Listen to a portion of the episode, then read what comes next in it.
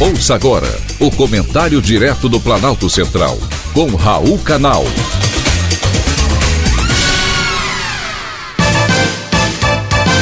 Queridos ouvintes e atentos escutantes, assunto de hoje é aumento da gasolina. Vocês ouvintes estão acompanhando o aumento da gasolina? Em muitos estados, o preço do combustível já está sendo vendido a mais de R$ reais. Tocantins, chegou a R$ 7,36. A média nacional quase bateu em R$ 6,00. Exatos R$ 5,959. Motoristas, é claro, já sentiram o baque, mas não são apenas os donos de veículos que sofrem com a disparada das tarifas nas bombas do país. Mesmo se você não tem carro, já sentiu alta do preço nas compras do mês e notou que as etiquetas dos supermercados apresentam números maiores do que aqueles apresentados no mês anterior.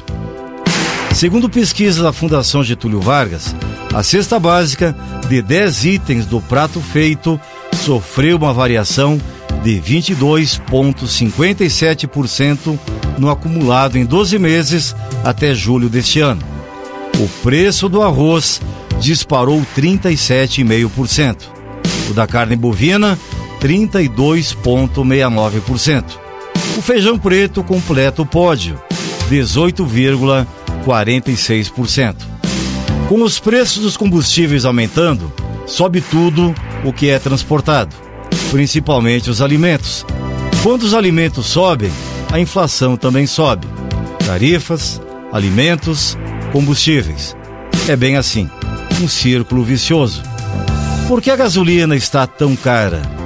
Na visão de economistas, o aumento do preço da gasolina é um reflexo na alta do petróleo em relação ao mercado internacional, que faz com que o combustível não pare de subir. Até porque o dólar também está subindo. Isto está, de certa forma, fazendo com que a inflação venha de forma galopante. Outro fator que impulsiona o aumento da gasolina é a complexidade da distribuição de combustíveis em todo o Brasil, que demanda uma infraestrutura de custo elevado, com a participação de diversos agentes econômicos, que encarece o preço dos combustíveis para chegar até o consumidor final. Por isso, existe uma grande diferença de preço dentro do próprio Brasil com diversas regiões registrando valores muito diferentes uma da outra. Tem ainda o ICMS cobrado em cada estado. O presidente Jair Bolsonaro chegou a responsabilizar os governadores pela alta no preço dos combustíveis, apesar de que dados oficiais mostram que o fator que mais pesou para o aumento do preço nesses últimos meses foram os reajustes feitos pela Petrobras. É tudo um conjunto de fatores. É claro que se baixar o percentual do ICMS, diminui também o custo ao consumidor final. Na ausência do que fazer, o consumidor arca com aumento. Todavia, pode economizar.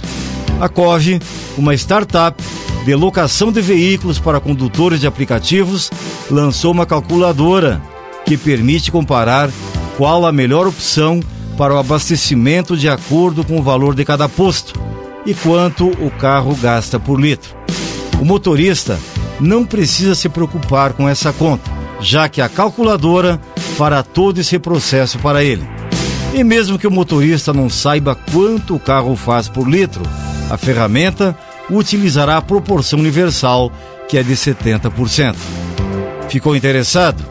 A calculadora é gratuita e está disponível no site www.álcoolgasolina.com.br para todos os motoristas do Brasil.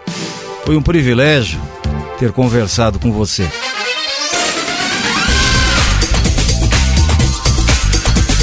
Acabamos de apresentar o Comentário Direto do Planalto Central, com Raul Canal.